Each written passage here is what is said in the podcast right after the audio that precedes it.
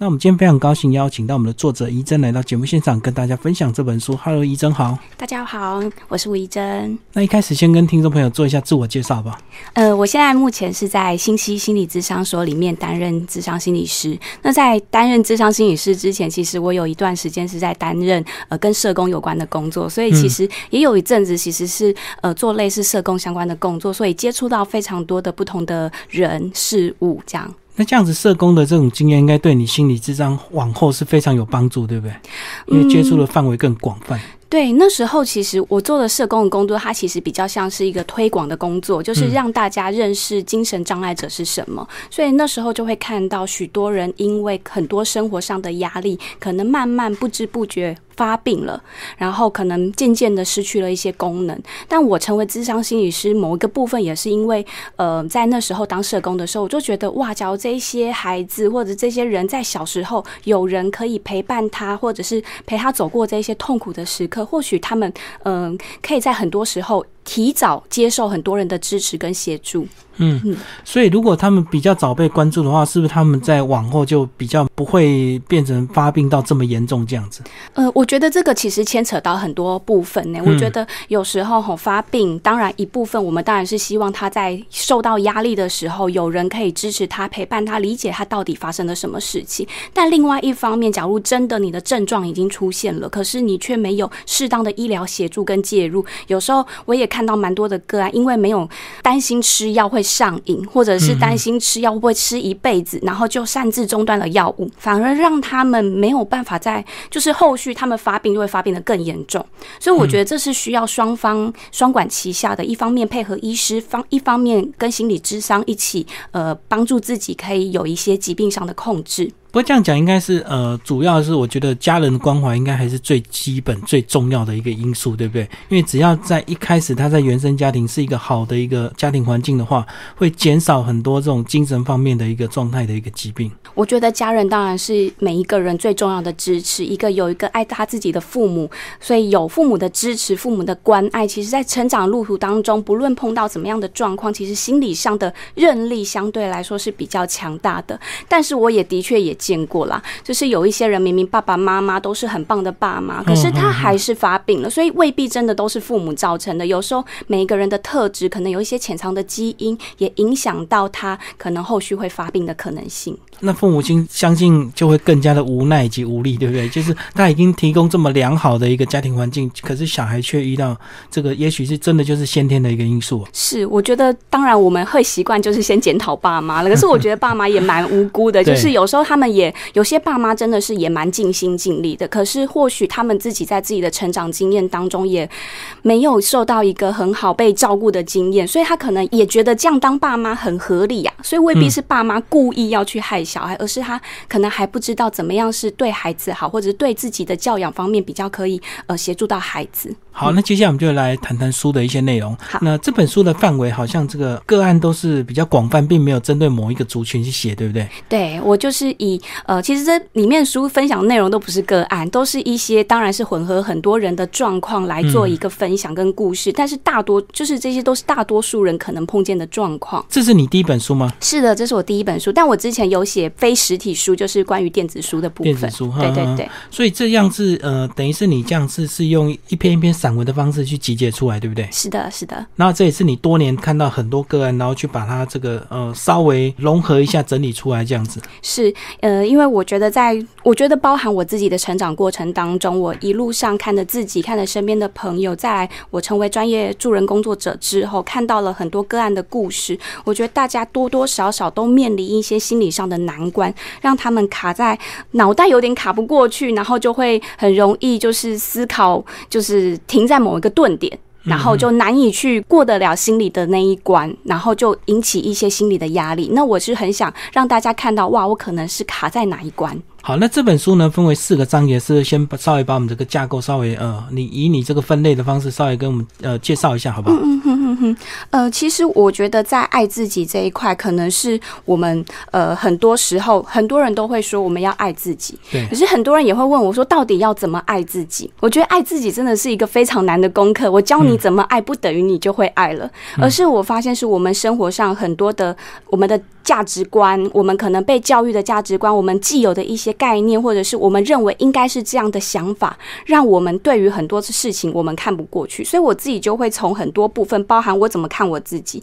还有我跟家人的互动相处怎么影响，我觉得应该要怎么样，以及在婚姻里面、感情里面，然后。最后一章其实就是教大家用一些方法开始找到尊重自己、爱自己的一个方式。讲到这种心理书，很多人如果说去找这本书来读，或者是买这本书来看的时候，他们都会很期待去找到他类似的一个状况，然后直接找到具体建议的一个方式，对不对？是，但是通常都很难，对不对？因为每个人状况不一样，不可能有标准的答案或做法。对，我觉得这也是最困难的地方，因为每个人卡住的关卡不一样，所以这本书当然是一个呃入门，让大家可以稍微看到，哎，我是不是有这些类似的价值观？但是你发现，好像这些类似的价值观我有，可是我还是有一些时候，譬如说我在面对一些挫折的时候，我还是觉得都是自己的错，我还是觉得好像我很难过得去。我觉得这时候的确需要靠个别智商来了解更细节的部分，到底是发生了什么事情。所以书它比较像是一个入门款，让你先初步了解你的状况。那假如你还是觉得这些还是很难解决我的问题，我觉得就蛮建议大家往心理智商的方向，呃，帮助自己了解自己是哪一个细节，让自己在价值观上啦，或者是我有一些习惯的想法，影响了我心情上过不去。嗯，可是谈到这个真的实际走入心理智商室去进行智商，有些人还是走不进去，对不对？他会觉得走进去好像就感觉承认自己真的有病这样子。对，我觉得这真的是长久以来大家都会觉得，好像进心理咨商室是一件很奇怪的事，或者是很有病的事情。可是我自己也是花了许久，因为我自己其实也有心理咨商的经验，就是被别人心理咨商。就是在年更年轻的时候，我现在也持续在心理咨商，对我觉得它像是一个自我照顾的一个过程，所以当然一开始，我觉得当然长一辈的人会还是会觉得那像是有病才会做的事情，可是对我来说，我觉得它比较像是说，哎、我突然发现我最近心情有一个难关，可是我不知道我发生什么事情，然后我就是觉得卡卡的、怪怪的。我觉得心理智商是帮助我们去理解到底，哎、到底是哪一个环节出了错，可能是我没有发现的一些想法潜藏在我自己的情绪里面，而智商就是帮助你发现这些潜藏的想法，跟你有病没有病完全没关系。嗯，因为其实我们看国外电影很自然，这个每次看到这个夫妻吵架，很自然，他们两个就会去看心理咨商师，甚至这个老公老婆都一定要去，一定要配合这样子，然后跟心理商谈一谈。是。可在台湾，可能好像这部分大家还是比较落后的一个状态，对不对？对这样的一个心理智商，我得说，就是这五年来，其实心理智商的蓬勃发展越来越，就是大家的接受度越来越高，大家越来越不会抱着说我是有病才来，嗯而是真的觉得说，我，我真的是有一些情绪过不了，我反而蛮建议大家真的就是不要拖到就是已经受不了了，然后或者是已经发病到其实难以控制了。我觉得那时候有时候我们就会觉得我们很想救你，可是你的状况真的还蛮严重的，需要长时间。对，反而是我觉得有一点状况，然后你发现有卡住，找朋友聊聊不出个所以然，那就可以考虑呃跟心理咨商师约个谈一谈，未必你一定要长时间啊，可能约个两次三次，你说不定你的困扰就已经有一点缓解，跟了解自己发生了什么事。嗯嗯，那就你这么多年的这种呃心理智商的一个个案跟经验，这样子来分享，包括呃你在书中写的一些例子，呃，嗯是不是现代人比较大部分的一个问题都是在情感的部分，对不对？不管是亲情、友情或爱情这部分，其实是我们现在比较难以处理的。我反而是看到是在各个关系里面，大家或多或少都有一些困难。嗯有时候反而是自己一个人的时候，感觉好像还好。可是，在很多的关系里，当然就是你说的那些情感的部分，对也包含是跟自己的关系。我怎么样看待我自己？嗯我怎么样理解我自己？所以那些关系会进一步让我们去思考我们跟自己的关系。譬如说，我是一个怎么样的人？我到底是不是够好？好啦？我是不是真的是一定要做到什么事情我才会有价值？我觉得这些都影响着我们怎么看待我自己。所以我觉得那些关系都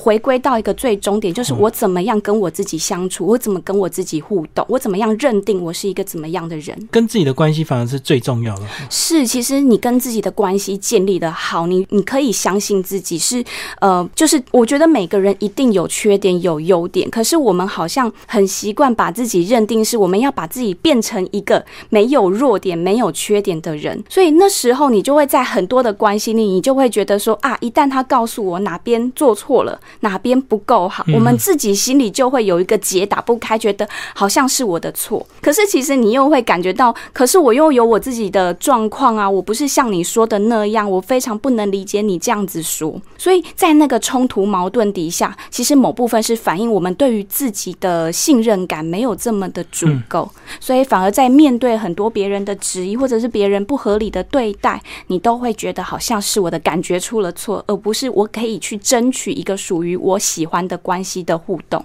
所以在这本书里，你也举了你个人的例子，对不对？是，就是你的脚那边是有红色的这个胎记还是什么？对，呃，其实它好像是胎记，又很像。但我因为我自己的那个舅妈是皮肤科医生，她看了看就觉得，嗯，好像是胎记，又好像不是。她就说，反正不会痒，就不用管它。所以我其实也不知道它是什么。但是的确，那个就是一个从小到大都跟着我，然后每逢人都会问我的一个脚的一个状况，因为它就真的是蛮明显的。是对，然后反而可能是我自己出线条，我真的觉得它一点都不明显。所以从小到大，有人问我，真的都觉得说啊，你们太太那个刁钻了吧？我觉得我的脚两边一样啊，只有你们才会觉得两边不一样，所以我反而没有受到这个困扰太多。所以这个就是你刚刚讲的这个跟自己的关系。如果你很清楚知道你的自信或者是你的魅力来自于哪里，并不是在这个外表或者是在脚的这个部分。当别人越问的时候，你并不会被影响，对不对？哎，说实话，我还蛮喜欢我的脚的，嗯因为但是我喜欢脚不是说它有颜色，而是我觉得哎。我妈其实还蛮善待我的，帮我生了一就是一双就是腿还蛮长的，所以我觉得其实我很喜欢我的腿。可是我不会因为我的腿上有这一些红色的很大片的一个红斑，就觉得说我的腿因此不美了。我反而是觉得说，哎，我一样照常该露的时候露，然后穿长裙的时候我也觉得很棒。我不会因此而觉得。好或不好，而是觉得哦，那就是我的脚的一个象征。甚至我后来还会自嘲，那就是温度计，就是因为它天气冷了就是变紫色，就变比较明显，就对。对对，然后天气热的时候可能会稍微比较淡，然后所以逢人就问我也会很一笑置之说，哎，把它当温度计就好，甚至还会开玩笑说啊，可能被家暴了吧。嗯，所以这样子其实呃，从你这样的一个例子就带入了这个我们对人或对自己的一个观点，就是说你怎么样来了解自己，然后你不要活在一些可能父母的期待或者是家人的期待，造成你自己的一个心理压力。包括你里面也举了蛮多的例子，对不对？是，很多人都是为着父母而活这样子。是，我觉得父母难免会对孩子有期待，所以不能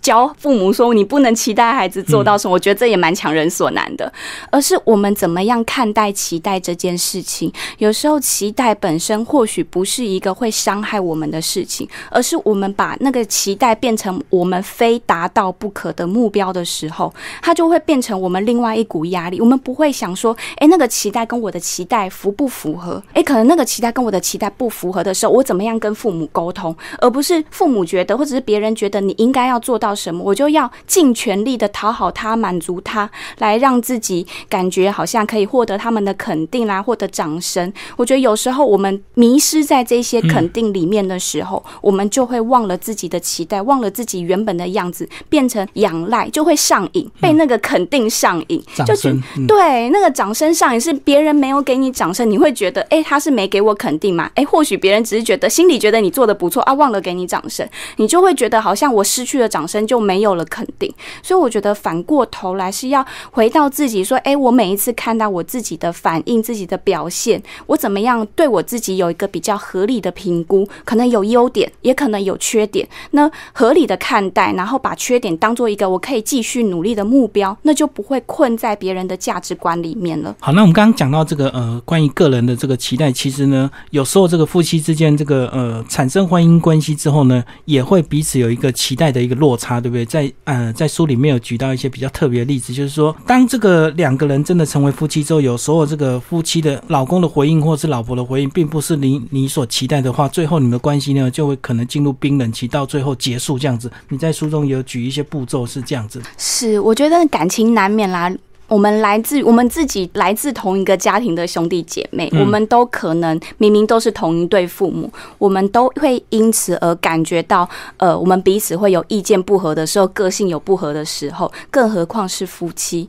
所以我觉得本来那就是一个合理的过程。我们彼此意见不一致，我们彼此想法不相同，甚至我有一些特质他没有，他有一些特质我没有。我觉得这是很自然而然发生的事情。可是我觉得有时候。我们假如觉得太快把对方没有。按照我的期望做来想成说，哎，他不爱我，他不够重视我的时候，其实那个裂痕反而会很快产生，是有可能，可是不完全是有可能，是因为我们的世界就是真的这么的不一样，而你太快用这个方式来理解对方的时候，很快我们他也会觉得，哎，我被你误会啦，彼此的嫌隙就很容易从此产生，所以反而我觉得要回到关系里面去，哎，了解对方发生了什么事情，为什么我的需求你听不懂，然后为什么。你不在意？你是不在意吗？还是你觉得这不重要吗？还是发生的时候什么什么事？你评估好像我觉得重要的事情对你来说不是会你优先考虑的部分。我觉得这是夫妻之间、伴侣之间需要做很多沟通协调的部分。有时候未必是真的是不信任，或者是不在乎。对啊，这个书有写到这个爱情的四个关系。那到最后，这个你如果真的走到最后，这个关系结束的话，到底要怎么样结束才是算一个比较有智慧的一个结束嘞？我觉得说到有智慧，这真的就蛮困难，因为要有智慧，通常要两方都有智慧。哦，所以你个人这个怎么样并不行，还是要对方能够配合就对。对，但是我觉得这真的是也还蛮因人而异。当然，你很幸运，刚好你的另一半在分 对也你们刚好都是有智慧的人。对，我觉得当然就是一个好聚好散嘛，就是我们都说要好聚好散。我觉得一样是回过头来，我觉得很多时候感情的争执。都在争谁对谁错，那只要争谁对谁错，就一定会有一个人受伤，一个人被打击，所以大家就会争执不下，觉得那我就是要争到自己对，我才可以证明我是对的，免得你说你对，好像就是我错了。所以我觉得要放下这个执念，有时候感情里面不是用对错来分别，而是用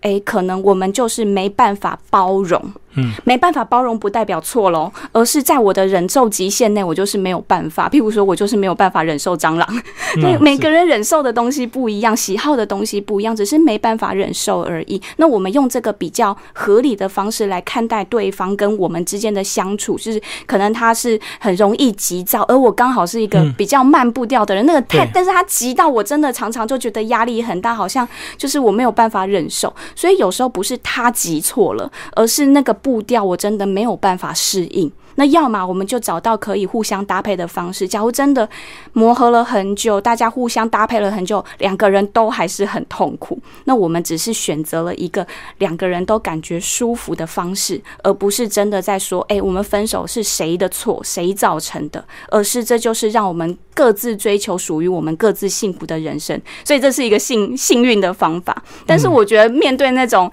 恐怖情人类型啦，或者是自己内心，就是我觉得面对恐怖情人，真的就是方法很不一样。你就算有智慧，然后你还要更加强调这一点，真的不是你的错。然后你要自己默默承，就是我觉得对恐怖情人，真的不要都说是他的错，最好都是说你都是对的。然后我觉得我是错的，哎，可能是我觉得我这样对你不好啦，我这样对你不公平啊。可是你心里知道，有时候是因为我要面对这个情人，激怒他，对我不要激怒他而。用这个下策，对，所以我觉得有时候好聚好散，真的还蛮看对方的。特质是怎么样的？所以不是只有自己准备好之后，还要另外一半也准备好，能够大家很有智慧的来面对分手或者是离婚这样子。对啊，我觉得分手真是一门艺术，它不是这么的容易。因为面对分开，大家多多少少都有一些痛苦。尤其我们假如自己曾经有被别人分手的经验，或者是被人家丢弃的经验的时候，有时候呢，真的会勾起很多我们自己不舒服的感觉，包含哎，是不是我不好？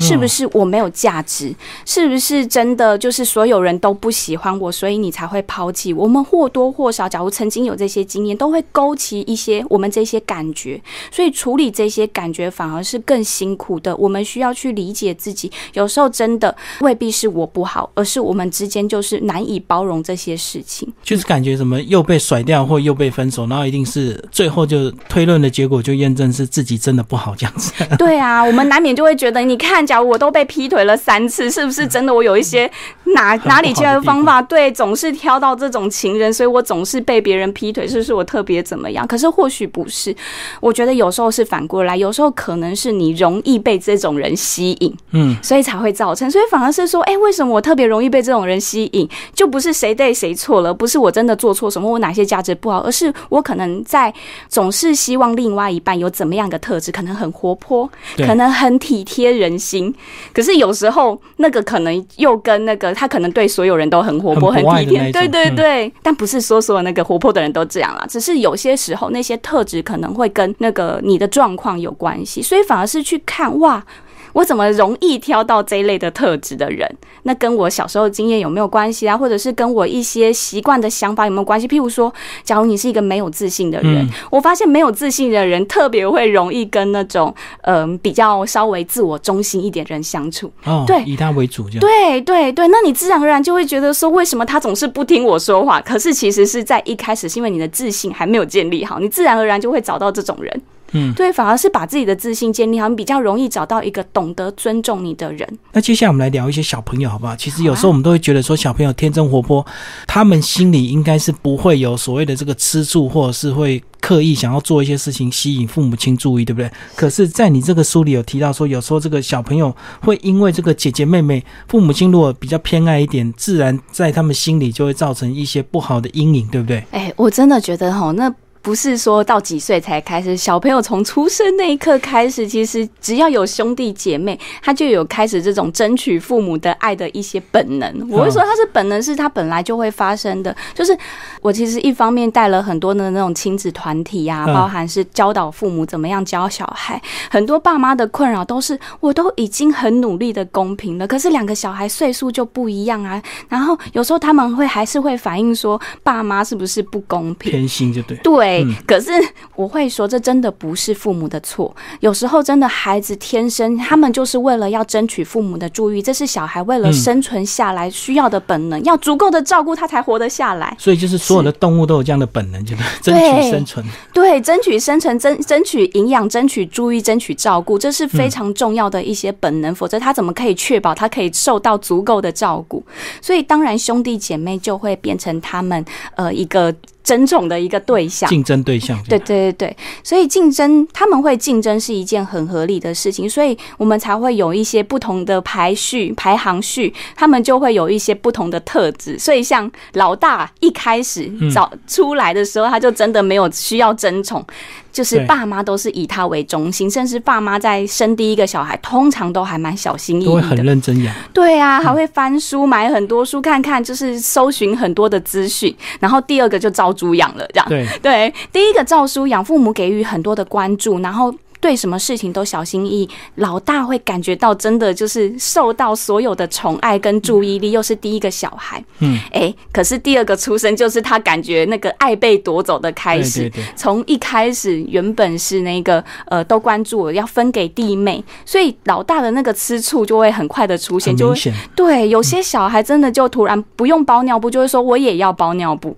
他原本已经开始可以吃米饭吃粥，他说我也要喝奶奶，所以他们有些。些小孩甚至就还会躲到自己弟弟妹妹的那个摇床里面，就说我要躺在这。嗯，对，睡婴儿床。对，因为他们好渴望父母的照顾，变得他们好像就退化成小朋友。明明他长大了，可是他就会退化的小朋友，父母就会觉得怎么会这样？可是其实这都还算是蛮正常的一些反应。但是我们假如自己身为小孩，我们可能小时候也是经历这样子的感受。因为像我自己也是兄弟，我是一个姐姐一个弟弟。小时候我也是觉得，哎，其实我出生真的没有什么手足竞争的感觉。可是我弟弟出生之后，我自己就有那种真的啊，我的爱又被分走了一块的那种感觉。爸妈的注意力啊、时间都去照顾弟弟，尤其弟弟刚出生，妈妈都在照顾他。对啊，对啊。所以那种感觉其实是被分走的感觉很明显，而被分走或担心的不是被分走，而是担心哎会不会对我的照顾就没有了，减少或没有。对对，所以对小孩来说，当然他本身，我觉得我们身为小孩，可能都或许都有这种感觉。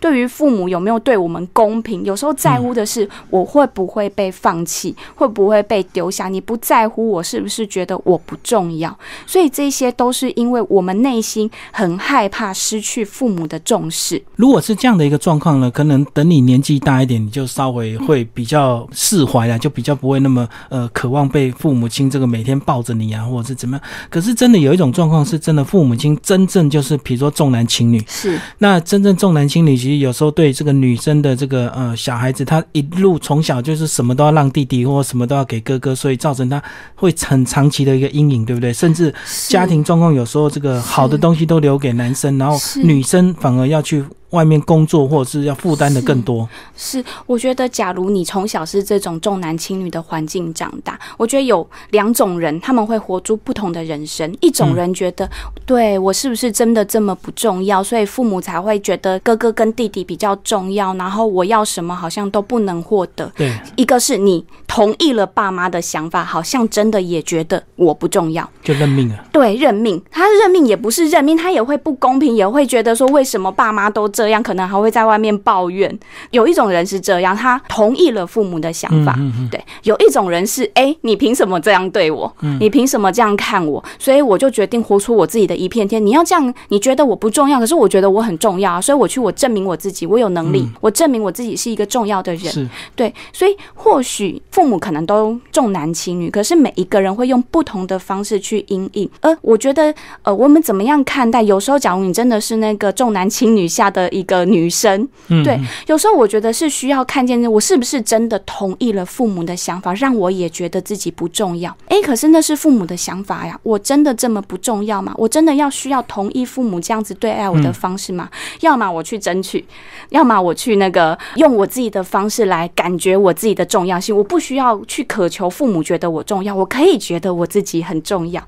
我在哪一些地方发挥了我的力量，感觉到我自己的重要性，我很很以自。自己为荣，这也是一个看重自己的方式。你就不会仰赖别人来看重我，就不会是一天到晚就说为什么弟弟有我没有，为什么哥哥有我没有，而是去用自己的方式，感觉自己是一个重要的人，就用自己的力量来证明这个呃，你是自己是值得被爱，或者是自己是重要的。那如果以父母亲的这个关系或他们的想法，或许有些比较守旧，也很难去。呃，转变回来，但是另外一个以这个兄弟的这个角色来讲的话，如果说他们长期是一个呃比较处于这个得到利益者的这个，那他怎么样去面对他的妹妹或姐姐的一个关系，还是就默不吭声？然后反我反正我就享受这样的一个福利，这样跟特权。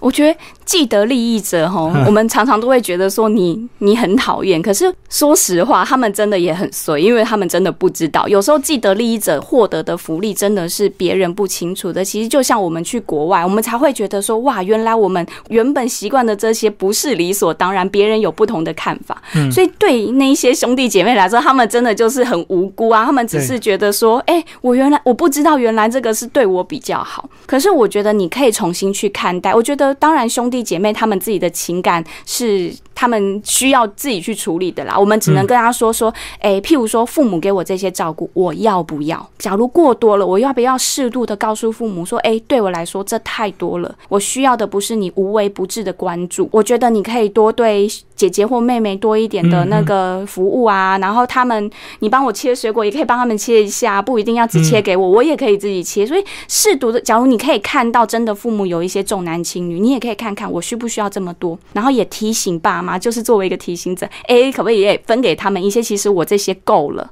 但是很多时候，有一些既得利益者是会觉得说，其实也蛮享受其中的，然后获得这些照顾很好啊，甚至很希望就觉得这样继续下去最好。所以也是蛮看个人的一个感受，是我怎么样去处理这件事情。但是我来看这个长期来看的话，最后他们还是要承担一些后果，就是。父母亲的期待，对不对？因为父母亲既然给他更多的资源跟照顾，总是会期望他们表现的要比这个姐姐妹妹更好，因为姐姐妹妹是完全就没在关心的，甚至以后还要负责养 养父母嘛，对不对？就是传统观念觉得男生应该养父母，所以当然他们一定会承担一些属于他们的责任。我觉得，所以每个人都有每一个人的苦。或许我们看到他既得利益者是很快乐、很幸福，或获得很多的照顾，其实某部分他们也有他们的辛苦之处。而我们当然有我们受委屈的地方，可是相对来说，好像我们某部分也比较轻松。我觉得就是看到我处在每一个位置，可能都有我的利益，但我也有我的失去。我愿不愿意稍微平衡这两个感觉，或者是跟父母讨论说，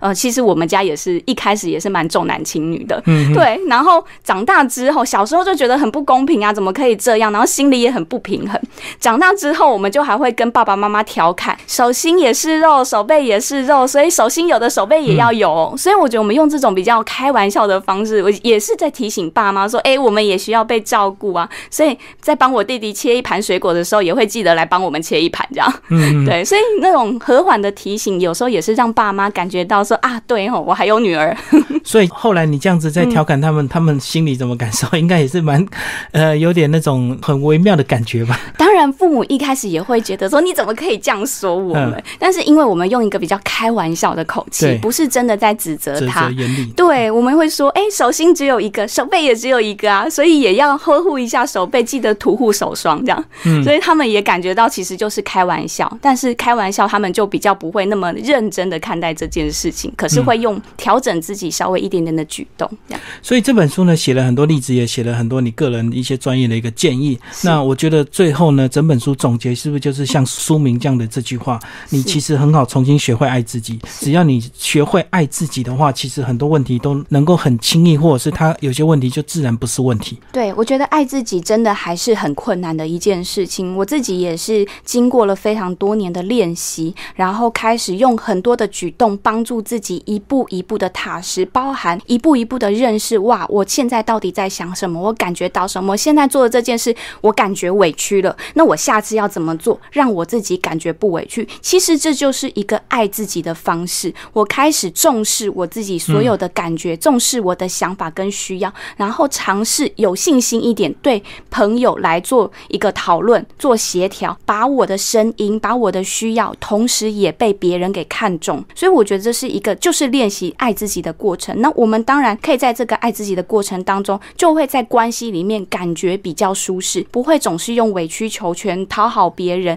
来应对这一些让我们觉得不舒服的关系。可是讲到这个“爱自己”这三个字啊，到底是指这个精神状态的爱自己，还是这个物质状态？有时候大家会会有点错乱，因为可能比如说你的朋友呢，他很爱吃炸鸡、看电影，然后喝可乐，可是这个对我们来讲，我们会觉得不健康。可是对他来讲，这是他爱自己的一个方式啊。那遇到这样的一个方式，到底我们是用什么样的方式来爱自己？是指精神状态还是物质状态？呃，我觉得呃，你怎么样爱自己，当然都是要用一个合理的标准来看。你假如都觉得永远都觉得爱自己，说永远都觉得自己是对的，别人是错的，那其实是有一点自恋，不叫做你真的爱自己。爱自己是我明白我自己哪部分可以再往前迈进。我哪部分需要调整，而我也知道我哪部分是好的，而我很合理的看待自己所有的部分，不论优点，不论缺点，这才是一个客观上一个合理看自己的方式。所以你可能爱自己是我今天吃炸鸡，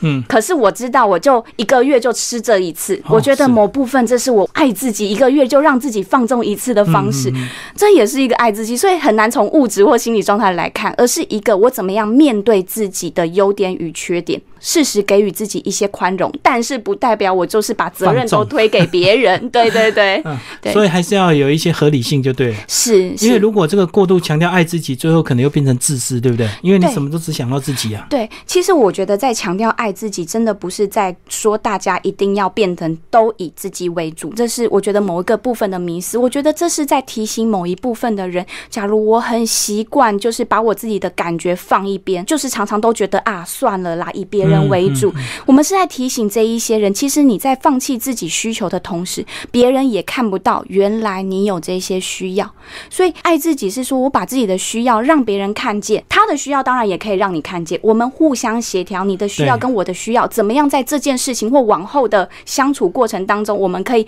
偶尔我让你，偶尔你让我，但是我们的需求同时都被彼此看到跟尊重。我觉得那个才是爱自己的一个过程。所以爱自己有时候是对自己好，但同时我不等于我要亏待别人哦，是对自己好，我也尊重别人。因为你别人看到你爱自己的一个方式，你也看到别人爱他自己的一个方式，你们就会取得一个更好的共识或协调，就对了。是我们只是在尊重彼此的需求，我不是在勉强对方来配合我。所以那比较像是我们在互相沟通协调，我怎么样跟对方协调一个我们最舒服的互动模式。所以你这样讲，这个关系一延伸下去，就讲到这个同事关系、情侣关系、婚姻关系，什么关系都可以套用这样的一个方式，对不对？对，我觉得其实，在关系里面，我们假如太习惯用讨好，太习惯就算了，以别人为主，我们就容易牺牲自己所有的感觉、想法，那其实就是一个恶性循环，你就越来越忘记你的感受是什么，想法是什么。在关系里面，其实我觉得要练。习相信，我觉得先从好朋友开始啊，练习相信你的好朋友，愿意在你表达需求的时候，他不会觉得你不应该，你提出需求是自私，他们是可以理解，你才会有一些正向的感觉。是其实偶尔表达我的需求，真的不是错事，每个人都有需求啊，每个人都需要被尊重啊。只是这个时刻，假如我的需求被满足，等于你要很受伤，你要很失落，那我们可以沟通讨论一下，怎么样平衡这两者。好，最后一真讲一下，如果读者呃读完你这本书有兴趣再跟你持续的互动的话，嗯，呃是透过粉砖吗？对，你可以透过粉砖联系我们，或者是呃我们我是在信息心理咨商所，你只要有咨商的那个需求的话，也可以透过我们信信息心理咨商所的粉丝专业呃进行预约。那你个人粉砖都分享哪一些讯息？呃，其实我觉得我大部分都还是分享跟自己有关的，也有某部分跟感情有关的，就是我们怎么样在看待感情关系中的自己，我怎么样面对我自己，还有呃，我们怎么样看待自己不够的这个部分，我可以怎么样渐渐可以相信自己是足够好的一个人。对，所以都是透有这些方面，逐渐相信自己的价值。好，今天非常谢谢吴医生为大家介绍这本书，你其实很好，学会重新爱自己，是快意文创所出版，谢谢。